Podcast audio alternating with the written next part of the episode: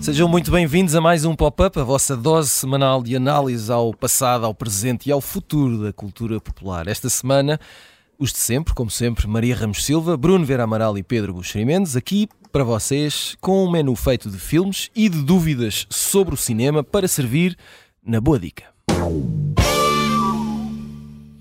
O que trazemos aqui esta semana um, são assuntos que, sobre os quais temos andado a falar nos corredores das conversas da internet e dos smartphones e dos chats e etc. Ainda não tínhamos trazido aqui à antena. Um, e uma das questões principais que nos tem andado aqui a, a melindrar tem a ver com o seguinte: será que os filmes estão demasiado longos? E se estão, por que razão?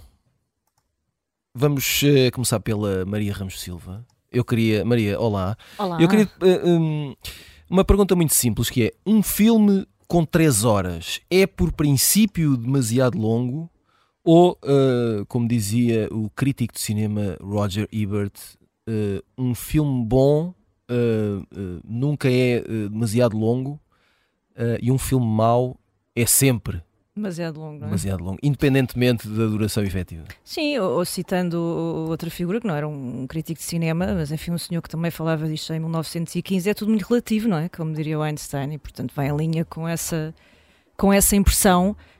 Um, eu penso que vale a pena nós. Uh, recuarmos um pouco, porque o, o cinema, sobretudo ao nível dos épicos, é fácil nós esquecermos disto, mas quando pensamos em, em, grandes títulos como Cleópatra, o Ben-Hur, os Dez Mandamentos ou E Tudo e o Vento Levou, tudo isto tem mais de 3 horas, em alguns casos até 4, não é? Portanto são... E Tudo o Vento Levou que é o, que é o filme mais longo a ganhar o Oscar. Sim, precisamente. Portanto, acho que temos aí algumas referências de que é possível as coisas sim, sim. Uh, funcionarem, sobreviverem, fazerem história e, portanto, obviamente há aí um formato específico do épico, não é? 3 horas e 42, geral. só para... Sim. Um, mas é como tudo, lá está. Imagina, dou-te um exemplo no, no, teatro, que é uma experiência radicalmente diferente, mas tem aqui alguma semelhança. Eu, eu lembro-me de ver, por exemplo, na cornucópia o balcão ou a varanda do, do Genê, segunda versão, uh, que escolherem, uh, dura 4 horas e, e, e, acho que varia mais 4 horas tranquilamente. Portanto, de facto, quando as coisas são boas, uh, nós temos gosto em ficar. Quando são penosas, meia hora consegue ser de facto um exercício muito muito desafiante. Dito isto, também é verdade que a certa altura os filmes encolhem por uma questão comercial eh, e para caberem nas VHS, não é? é também é sobretudo uma questão aí de formato. Disseste de... VHS? As VHS, não é? Que saudade. Uh, não fazia muito sentido os filmes continuarem a ter nessa versão 3 ou 4 horas, uh, presumo eu. E depois penso que voltam, de alguma forma, a, a crescer em tamanho, sobretudo numa fase pós-pandemia, porque hoje ir ao cinema, se tu quiseres, e, e com a concorrência das plataformas, um, é, é, sobretudo uma experiência, não é? Que uhum. também é uhum. uma, uma, palavra que ganhou aqui algum, algum sim, gás. Sim. E portanto as pessoas não vão sair de casa para ver uma coisa de uma hora. Uh, porque isto exige saírem do seu conforto, até pode estar a chover, uh, aquilo se calhar não dá muito jeito, e portanto, já que vão sair uh, e já que vão pagar um bilhete que também não é já assim tão barato, uhum eu penso que é uma experiência que um, de facto encaixa esse, esse tempo mais dilatado, que depois provavelmente te convida ou te desafia a ires eh, ou lanchar antes ou jantar depois e, portanto, viveres aquilo de outra forma. Num outro plano, se quiseres, e aí iríamos para um campo até mais, mais de mais político ou mais filosófico, eu, eu, penso que hoje conseguirmos, eh, num tempo em que a nossa atenção é tão disputada, tão convocada, conseguirmos eh, ter a disciplina de estar três horas sentados num cinema uh, em absoluto silêncio, ou pelo menos as pessoas que se comportam bem no cinema, sem estarmos ligados ao telemóvel, uh, sem estarmos permanentemente a verificar as notificações. É um desafio. É, é, quase um ato de resistência, eu acho que é quase um ato político, de facto, de contrariar. Uh, é até um ato de desintoxicação. É, também, portanto, acho que é saudável e, e acho que cada vez mais pessoas uh, provavelmente farão esse. Farão esse exercício porque acabas por estar realmente em contraciclo. Porque se pensares bem, as nossas 24 horas hoje estão ali muito compactadas, são muito disputadas e, e dedicares três horas da tua vida uh, ao melhor filme do mundo, que o seja, um, obriga de facto esse compromisso. É? há, há muita uhum. coisa que tu não estás a fazer nessa altura e que pode ser muito interessante. Nem que seja, uh, lá está, perderes uma chamada importante que, que, muda a tua vida ou não, ou, ou receberes uma notificação que faz a diferença. Um, penso no nosso caso, não é? que estamos permanentemente ligados e temos que acompanhar a atualidade muito perto. De facto, é muito difícil. Eu, eu, eu, não sei se alguém tem esta experiência, mas eu nunca saio do cinema uh, com as notificações a zero e, portanto, uh, tu mal ligas o telefone novo ou tiras do silêncio, sabes que, enfim, é, é, muito fácil estarmos permanentemente a ser bombardeados. Portanto, sim, diria que se calhar vamos ter aqui esperança para uma nova encarnação. Uh, não sei se muito fulgurante do cinema, mas interessante, pelo menos. Eu também trago aqui este tema porque uh, este ano, especialmente, há, há aqui um, uh, não vamos dizer moda, não é? Mas há aqui uma série de filmes no último ano, ou no último ano e meio, talvez. Uh, este ano, o, o, novo filme do Scorsese, o mais recente, tem 3 horas e 26. O Oppenheimer hum. tem 3 horas. o Napoleão, que estreou na semana passada, tem quase 2 horas e 40.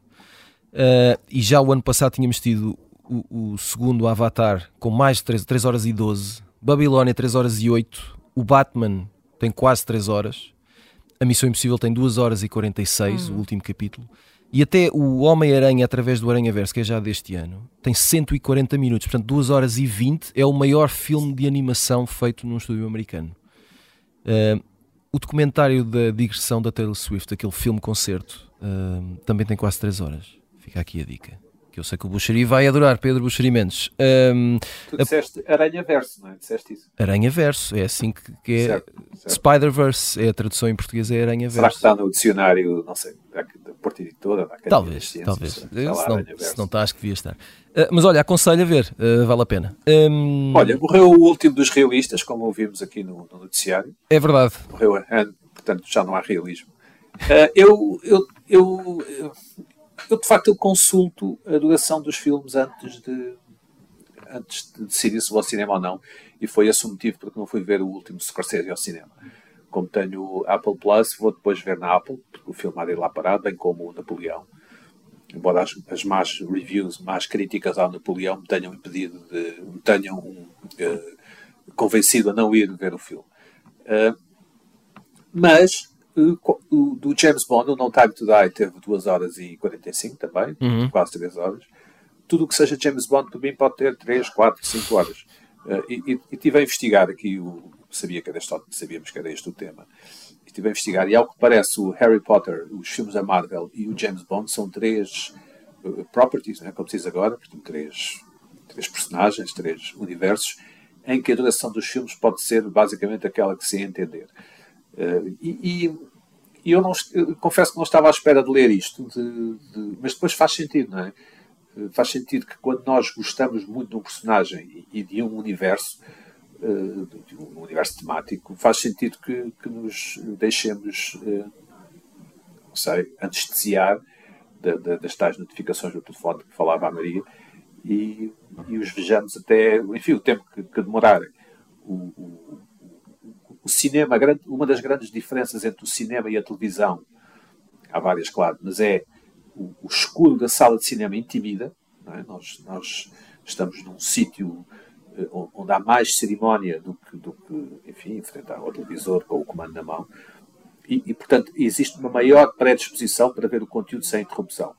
Sendo que isso perdeu-se um pouco, porque agora os telefones, enfim, nós entramos com os telefones e temos fácil acesso aos telefones, mas pelos vistos a resposta a isso são, é de facto a força dos, dos franchises, não é? Do, do, dos personagens, o tal Harry Potter ou James Bond, uh, e, e, e, não tanto o filme em si, porque, uh, ao que parece, eu também faz parte da minha investigação, tipos como o Christopher Nolan ou o Scorsese têm direito ao final cut, isto é, eh, têm direito a que o filme seja como eles entendem que seja, e portanto, se tiver que ter três horas, tem três horas e pronto, e os, e os espectadores que se amanham e os distribuidores também. Uh, eu, eu sou de um tempo em que os filmes tinham hora e meia, portanto tinham um princípio, em que enfim o Chuck Norris era feito prisioneiro, tinha o um meio em que era torturado e depois tinha o fim em que ele se conseguia libertar. Tinha ali, exato, tinha, tinha, ali meia hora no fim que tinha que resolver aquilo. Exatamente, e resolvia. resolvia e resolvia. Nos, nos Vietcongs, era sempre, era sempre feito prisioneiro no campo, lá no Vietnã ou no Camboja. Uh, e é isto. é isto, meus amigos. Quem perde, quem perde, quem perde supostamente são as salas de cinema, porque não podem. É melhor ter dois o mesmo filme duas vezes de hora e meia, não é? Do que ter uhum. um filme de três horas, porque se vende em princípio o dobro dos bilhetes, se uhum. fizermos assim as contas simples. Só duas notas. Uh, julgo que o Pedro, quando falava aqui da morte do realista, te referias ao Shane McGowan, vocalista dos Pogues, não é? Que acaba de morrer antes de. Eh, quer dizer, ac não, acabamos de saber. Era Henry Sickens. ah, estavas a, pronto, eu estava a falar noutro realista, que para mim também é um realista. uh, que a notícia acabou. Morreu, não sabia, não sabia, coitado do homem. Sim, a notícia uh, surgiu mesmo antes de começarmos o programa. Ele não se cuidava muito, não é? Não, verdade. E eh, já agora, a, a nota, uh, este Napoleão mais recente uh, do Ridley Scott, ao que parece, o Director's Cut, a versão do, do, do realizador, tem mais de 4 horas. Uh, portanto, nem sempre os realizadores levam avante. Que é que irá parar à, à Apple Plus, pelos vistos. Talvez. ou seja, nos streamers, que é outro protagonista desta história da duração dos filmes, portanto, nas plataformas, os filmes aí já poderão ter a, o tamanho que entenderem, porque a malta faz pausa e vai fazer quando vai jantar fora e depois volta e vê o resto. Bruno Vera Amaral, hum, pergunta muito prática. Quando decides ir ver um filme ao cinema, vês primeiro quanto tempo é que tem o filme? Tens que fazer contas à tua vida? Hum, e também és fã da hora e meia ou nem por isso? Sim, quando antes de, de ver um filme, de, de escolher o um filme, de, há uma série de coisas, principalmente quando tens, quando tens filhos, que tens que, uh, que, que, olhar, e a duração do filme é uma delas.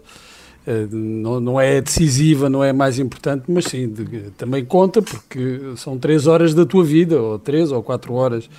Uh, mas nós, desde, desde o, o, início da história do cinema, eu não estava lá, mas uh, ouvi dizer, nós associamos a, duração de, do filme à qualidade e à própria experiência de, de ir ao cinema, de estar no cinema. Uh, e um filme longo diz-nos à partida que é importante, que é um filme sério, eh, tu não tens comédias de 3 horas. Não, não, uhum. não, me lembro assim de nenhuma comédia de 3 horas e os policiais e os westerns à antiga uh, também não tinham 3 horas. Isso não, não existia por várias razões, já, já lá chego. Uh, eu estive aqui a consultar uns dados, vocês já falaram de alguns filmes uh, que ganharam o Oscar e que eram muito longos, o Tudo Evento levou ao mais longo, mas a duração média dos filmes que venceram o Oscar para melhor filme é de 2 horas e 16. Uh, e há vários que têm quase 4 uh, horas. O, o Vento Levou, o Lawrence da Arábia, o Ben-Hur. Há outros que andam lá perto: O Regresso do Rei, o Padrinho 2, o Gandhi, a Lista de Schindler, o Titanic, o Caçador. E depois tens muitos outros com mais de 2 horas.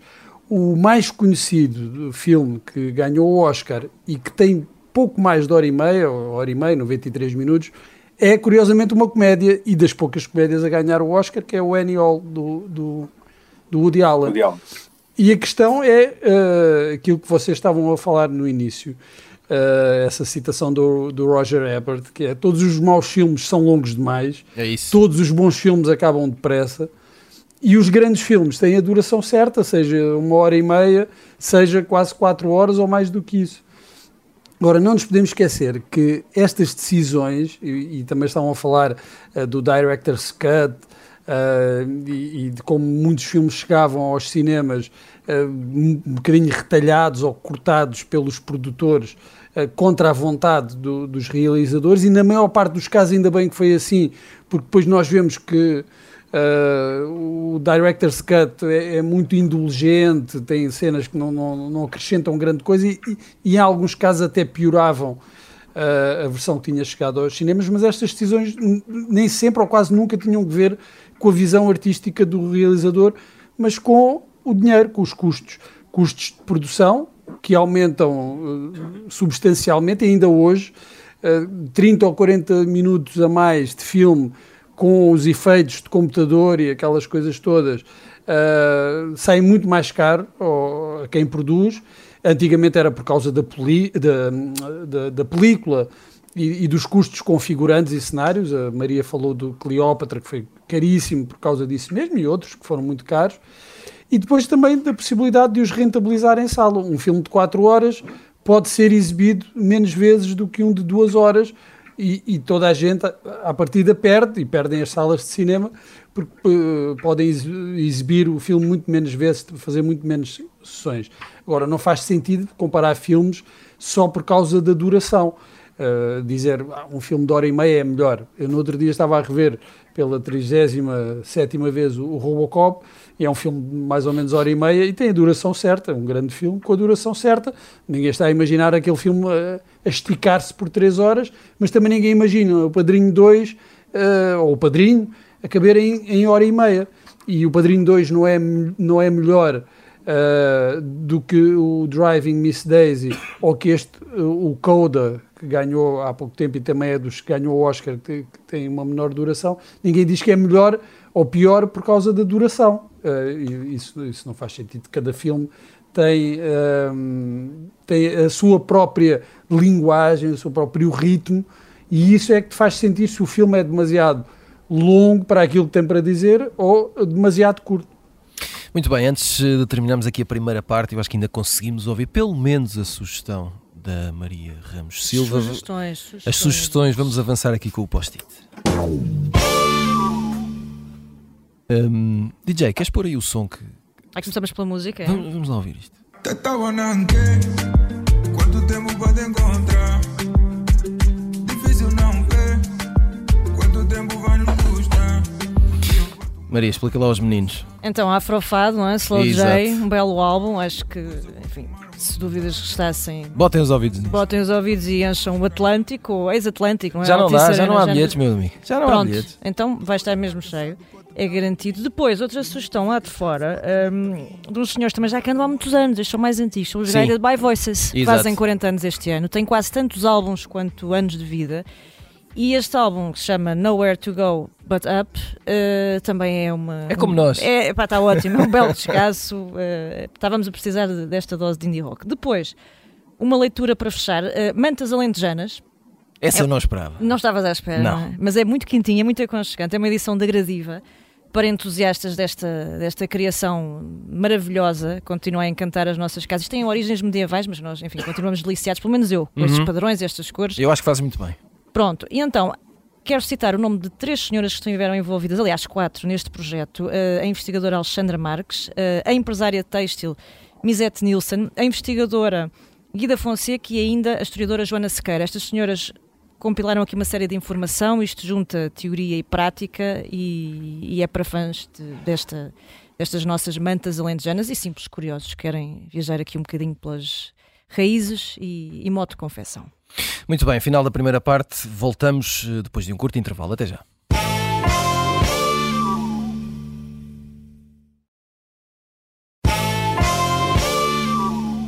Estamos de regresso ao pop-up com Maria Ramos Silva, Bruno Vera Amaral e Pedro Buxeri Mendes aqui para curar as vossas maleitas sobre as coisas da cultura popular. Todas as semanas na Rádio Observador e em podcast. Siga-nos na sua plataforma favorita.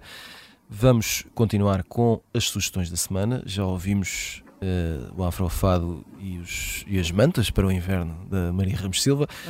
Uh, Pedro Buxeri Mendes, queres falar-nos do livro 1973 de Tiago Beato? Exato. Eh, Em abril assinalam-se os 50 anos do 25 de abril, da Revolução. Haverá muitos livros, estou certo, e este é um dos primeiros. É uma cronologia do ano, do último ano do Estado Novo, do regime antigo, 1973, escrita pelo Tiago Beato. E no fundo é um elencar de factos, factoides, eh, trivialidades, coisas um género que eu aprecio particularmente, sobre as coisas que se passaram no mundo e, e, obviamente, em especial no nosso país, antes da Revolução. Eh, Não há, não há uma tentativa do autor de, de induzir que era inevitável que fosse acontecer a Revolução. É apenas um, um livro eh, muito interessante e bastante seco de como aquilo que é mundano e ordinário e, e- costumeiro na nossa existência também acontecia antes do 25 de Abril. E, pronto, e, e tem esse interesse de, de vermos como era o país e o mundo eh, um ano antes de, de se dar a Revolução. Bruno Vera Amaral, hum, tu queres falar-nos de Rock Hudson? Explica lá isto. Um documentário que creio que é produzido pela HBO, mas que, curiosamente eu não encontrei na HBO, pelo menos na, na portuguesa. Sim, pelo menos mas por está no vídeo- ainda não. Ah, pois, ah, são aqueles mistérios da, da distribuição da- das plataformas, ah, mas está na- no videoclube, ah, pelo menos no, no videoclube da. Como é que se chama? Da, é Altice? Não sei. Ah, É, Mel. Não, Mel. Mel? Videoclube da Mel, Mel. sim. É, então está nesse videoclube, não sei se estará nos outros. É, é, um documentário muito bom. O Rock Hudson foi uma das maiores estrelas masculinas de Hollywood nos anos uh, 50. Um, nunca ganhou um Oscar, creio que só teve uma, uma, nomeação, mas era, era dos atores mais populares em comédias românticas e, e também melodramas, uh, do Douglas Sirk e, e, muito nos filmes, nas comédias românticas, com a Doris Day, fez um, um par uh, famoso, mas que depois ficou mais conhecido pelas circunstâncias que rodearam a sua morte, a revelação de que, eh, que era gay, morreu de SIDA em 1985 foi a, primeira grande estrela mundial um, a, a assumir que, que, estava doente e que tinha doença, numa altura em que havia ainda um grande desconhecimento so, sobre, sobre a doença, e, o, o, o, documentário retrata a história dele, desde a chegada a Hollywood, esses tempos em que uh, a vida das estrelas, a vida privada das estrelas era fabricada eh, pela, pelos estúdios, era controlada pelos estúdios, todas as informações eram controladas pelos estúdios e, e, e também explica como é que esse segredo da homossexualidade do Rock Hudson uh, se conseguiu manter durante tantas décadas um, para benefício comercial de todos, incluindo o próprio Rock Hudson, mas que na, na sua vida privada uh, não, não tinha Uh, não era um homem com, com muitos problemas com, com a, sua, a sua vida sexual. Uh, e, e, e, o, e, o, documentário é muito uh, minucioso nessas, nessas descrições da, da, vida que ele levou. É um documentário bastante interessante. Já existia um, um outro documentário, é um outro filme, eu, eu acho que se chama Rock Hudson's Home Movies, e que é muito interessante porque pega em, em vários uh, clipes de filmes do, do Rock Hudson, em, em, que há ali alusões à sexualidade. Neste, este filme também faz um bocadinho isso, aproveita algumas passagens de filmes do Rock Hudson para falar uh, ou para comentar uh, a sua vida privada. Um, que eu saiba, só está no videoclube, uh, mas não, não deixem de o ver por causa disso. Ora bem, esta semana uh, temos estado a falar sobre o que nos vai apoquentando por estes dias uh, no cinema. Estivemos a falar da duração dos filmes. A propósito disso, fazer só referência aqui que recebemos aqui uma mensagem de um ouvinte, uh, o Leandro, não nos quis dar apelido, não faz mal, mantém-se uma aura mais misteriosa, que quis ser mais específico em relação à trilogia do Senhor dos Anéis, para lembrar que a Irmandade do Anel tem 2 horas e 58 minutos. O filme As Duas Torres tem 2 horas e 59 e O Regresso do Rei, uh, o Bruno Vira Amaral já tinha falado aqui do Regresso do Rei, tem 3 horas e 21, também é um filme esticadinho. Agora vamos uh, para Mas outras. Não havia smartphones, não é? Acho eu. É uma boa pergunta. Já não Acho me lembro. Já vai há tanto tempo. É, foi em 2003 que saiu o Regresso do Rei. Acho que não, acho que não. Acho que ainda não havia. Bons um, filmes, bons filmes. Bons Vamos, um, vamos falar de super-heróis, uh, porque talvez não sejam assim tão super, afinal. Bruno Vera Amaral, eu vou começar por ti, porque foste tu que levantaste esta questão. Uh, quando sugeriste falar, entre aspas, do fracasso da Marvel. Uh, o que eu te pergunto é: fracasso porquê? Que fracasso é este? Uh, um, e pergunto também se não estava tudo a correr tão bem para a Marvel. O que é que terá acontecido? o fracasso tem a ver com este último filme, não é? As Marvels, uh, e que pode ser um indicador uh, do, que, do que aí vem e de, de um esgotamento também desta, desta fórmula e deste, deste universo. Um, a verdade é que uh, o universo cinemático da, da Marvel tem sido um, um sucesso arrasador e o meu problema não é tanto com, com, com, com, esse sucesso e com os filmes em si, que não me interessam grande coisa, uh, reconheço, mas é com o afunilamento do, do, do cinema uh, de Hollywood neste, neste tipo de filmes e nas sequelas, e, e já vamos falar também do, dos filmes de, de, animação, como se não houvesse espaço para mais nada. Estes filmes são muito caros. Ainda há pouco falávamos de, daquela questão da, da duração Uh, normalmente são filmes longos, uh, o dos Avengers uh, um pouco mais longo, creio, uhum. mas são filmes que têm custos bastante elevados, com, com todo o recurso à, à, tecnologia e também ao marketing, porque são filmes muito pesados e que são muito promovidos e há um grande investimento no marketing. E quando nós vemos receitas de mil milhões, Bem, isso é o que eles têm que fazer quase para pagar o, o, os filmes, porque os custos são enormes e depois tem que se dividir a receita por, eh, pela, pelos exibidores e bem, não, não, não, é eh, para além de, de, impostos e essas coisas, mas não é não, não se olha para, para a receita total e dizer ah, o filme custou uh, 200 milhões, mais 200 milhões na promoção, mas, mas fez 800 milhões, portanto, não, desses 800 milhões ainda tem de se retirar muita coisa. Mas, uh, e então, um, um, filme como, como as Marvels, mesmo que faça um, uma, uma, receita que, noutra altura, seria até, considerada uh, razoável, longe vão os tempos em que a barreira dos 100 milhões era assim, um, era um marco grande Não, hoje, hoje isso está completamente ultrapassado, mas mesmo um filme como esse precisa de fazer muito, muito, muito dinheiro. E há um, um certo cansaço dos fãs, do, dos ditos fãs hardcore do universo uh, Marvel. Estão um bocadinho cansados e são eles que fazem o sucesso do, do, de, destes filmes. Não são os outros espectadores que podem ir ocasionalmente. Eu fui ver alguns destes filmes uh, ao, ao, cinema, uh, mas não vou ver todos. Não sou o die-hard fan que vai, uh, vai ver todos os filmes, porque não me interessa. E, e, acho que nenhum destes filmes, honestamente, fica para a história do cinema. E isso é que é uh, dramático uh, enquanto, enquanto espectador de cinema, enquanto uh, alguém que se interessa por esta arte, porque isto, não, pouquíssima coisa vai ficar. E, e, aquelas que poderão ficar são, são mais antigas e que ainda não estavam dentro deste universo, como por exemplo os primeiros filmes do início do século do Homem-Aranha, realizados pelo Sam Raimi, que tinham uma marca autoral, também tinham a, a, o, tinham a visão de um, de um, de um, de um artista, de um criador, mesmo dentro das limitações uh, do, do sistema, mas os últimos filmes, apesar de recortarem nomes e até alguns nomes do cinema independente, não, não, interessa quem é que os realiza, aquilo até podia ser feito por, quase por inteligência artificial. Portanto, nenhum desses filmes vai ficar, uh, lamento para uh, o, os fãs uh, deste, deste universo cinematográfico, nenhum destes filmes vai ficar para a história. E no meio uh, de, de, desta avalanche de, de, filmes uh, caríssimos de produzir, parece que se instaurou a regra que, que, tem, só isto é que funciona em cinema.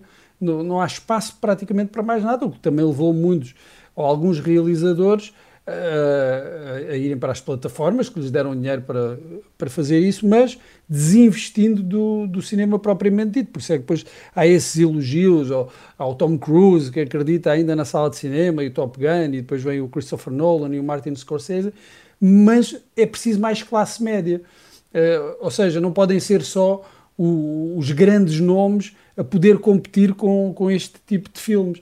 Era preciso essa classe média, mas isso desapareceu completamente os filmes vá, de hora e meia de tarefeiros ou de realizadores que não eram os grandes nomes, esses filmes desapareceram praticamente, de, deixaram de poder existir. E isso é uma perda dramática.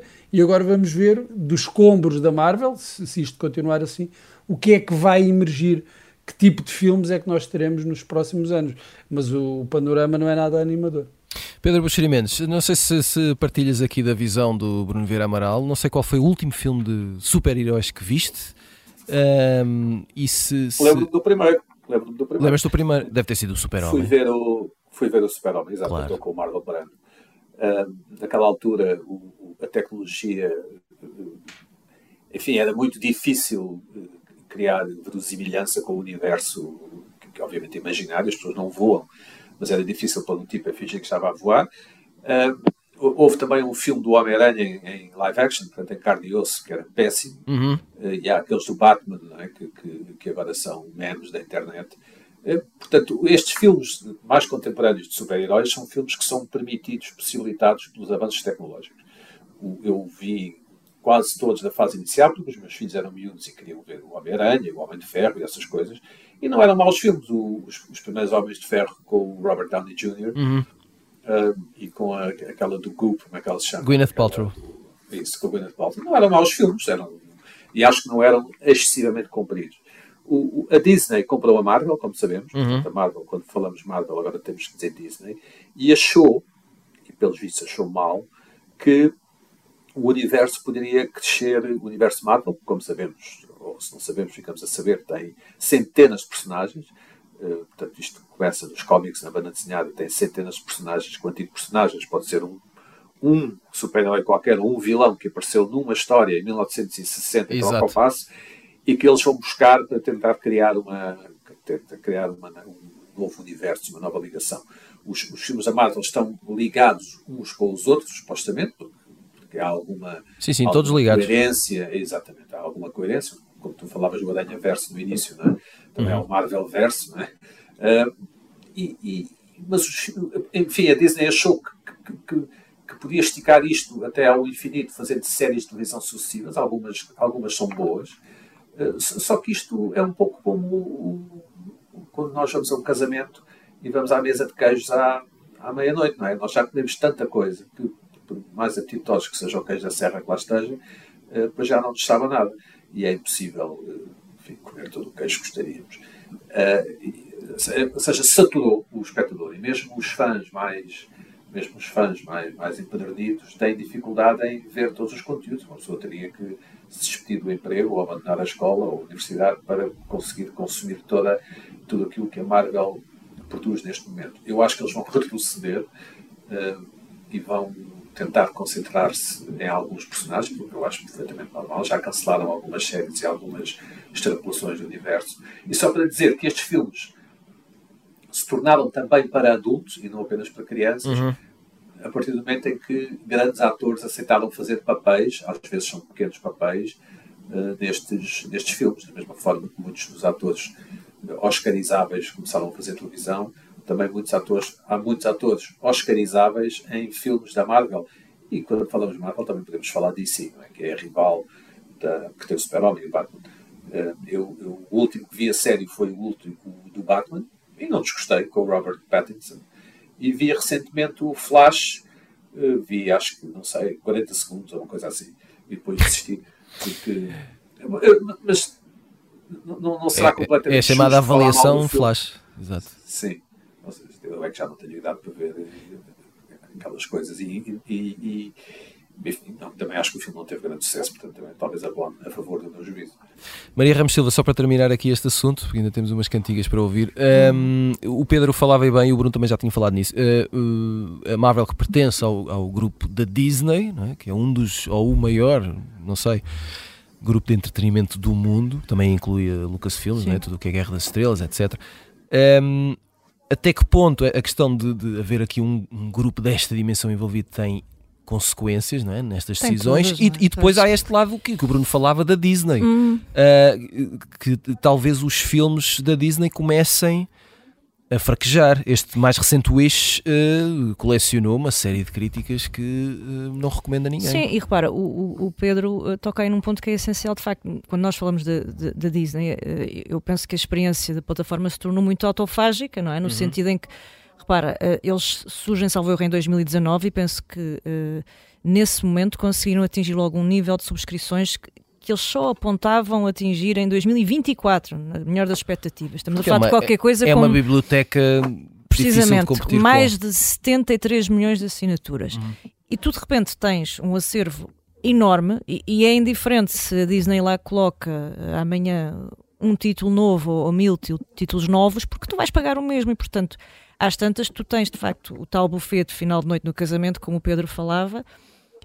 Eh, para nós, em termos de experiência, é a mesma coisa, porque estamos a pagar rigorosamente o mesmo. E, e o sistema, a forma como funciona para a Disney, parece um bocadinho eh, deixá-la numa encruzilhada, não é? Portanto, uh, há aqui dois momentos, não é? Por um lado, de facto, esta questão mais estrutural de como é que o mercado funciona e depois ainda as questões que o Bruno falava em termos de próprio conteúdo, não é? Aquilo que, que esperamos, que eu acho que nos levaria por toda uma outra... Uhum por toda uma outra questão, não é? Exatamente. Eu, eu, acho que aí entra mais com, enfim, com pontos sobre o nosso, a nossa necessidade de escapismo. Uh, acho que a certa altura repelimos muito daquilo que era uh, a vida real, por outra acabamos por nos refugiar nisso. A certo momento acho que queremos voltar eh, a ter conteúdos como tínhamos. Eh, acho que procuramos aqui o tipo de conforto, portanto, acho que essa forma também terá que ser eh, muito afinada. Ficam aqui algumas questões por falar, vamos voltar em breve a este tema, mas agora, antes de irmos embora, vamos fazer a habitual viagem ao passado, porque isso é que era bom.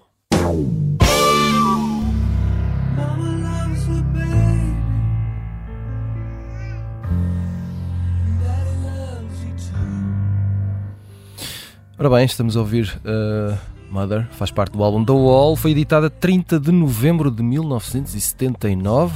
Muitos parabéns, é um dos álbuns mais populares da história do pop rock, um dos grandes sucessos do Pink Floyd e um, um êxito enorme de vendas. Vendeu 6 milhões de cópias em apenas duas semanas, fora o resto. A propósito desta data, deste aniversário, eu pedi aqui aos nossos amigos para escolherem um álbum duplo de que muito gostem, que vos tenha marcado ou que ainda hoje ouçam. Uh, qualquer uma dessas razões, ou todas juntas, seriam, uh, seria suficiente. Um, vamos ouvir a escolha da Maria Ramos Silva.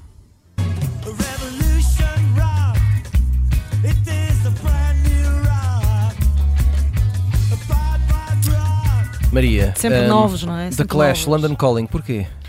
Ah, porque sim, Pronto. porque não, não é? Porque não, porque é daquelas, eh, é daqueles discos que nos faz ouvir de novo e, que nos, e que nos chama tipo canto da sereia Que para a pista de dança sentir sempre jovens. que, que soltam um London Calling, não é? Acho que é um bocadinho intemporal e inevitável e obrigatório. Muito bem. Um, vamos ouvir a escolha terrorista do Pedro Buxeri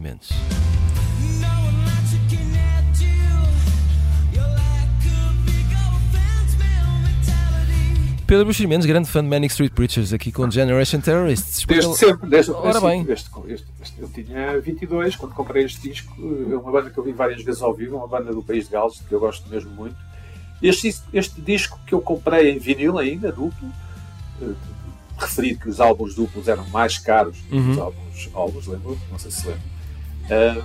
E- e é um, este álbum foi um êxito, não é? Tem imensos singles, é um disco do qual gosto muito ainda. E para dizer que eu vi o Dual recentemente. Ah, pronto. Muito bem. Um, e agora, para isso. fechar, vamos ouvir uh, um grande clássico das viagens de carro neste país, a escolha do Bruno Vieira Amaral.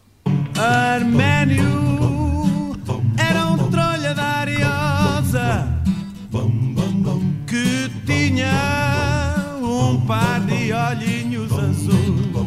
Os Mingos, eh, eh, os Mingos não, Mingos, Mingos. e os Samurais, assim é que E é, de Rui Samurais. Veloso. pronto, quer dizer, não há muito a dizer. Não, não há muito, eh, não há muito mais a dizer. Eu, não, eu agora não tenho a certeza se o in vivo do GNR eh, não é duplo também. Eu acho que é duplo.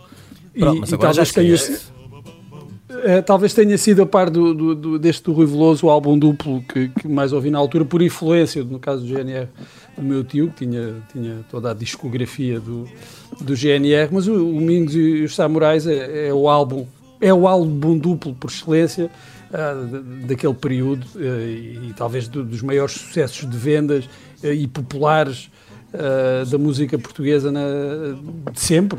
Dizer, não- Sim, sim, sem dúvida, sem dúvida. Poucos terão vendido mais, poucos terão sido tão ah, populares nesse, nesse sentido de, de- de as pessoas se apropriarem da- das canções ah, do álbum e, e tem este- eh, esta questão de ser um, um álbum conceptual, não é? Exato. Eh, que estamos habituados a que sejam um bocadinho mais difíceis, mas este é extraordinariamente, foi e, e continua a ser, creio, extraordinariamente popular e acho que é o, o ponto alto da, da discografia do Rui Veloso. Muito bem, final de mais um pop-up. Voltamos na próxima semana. Até lá.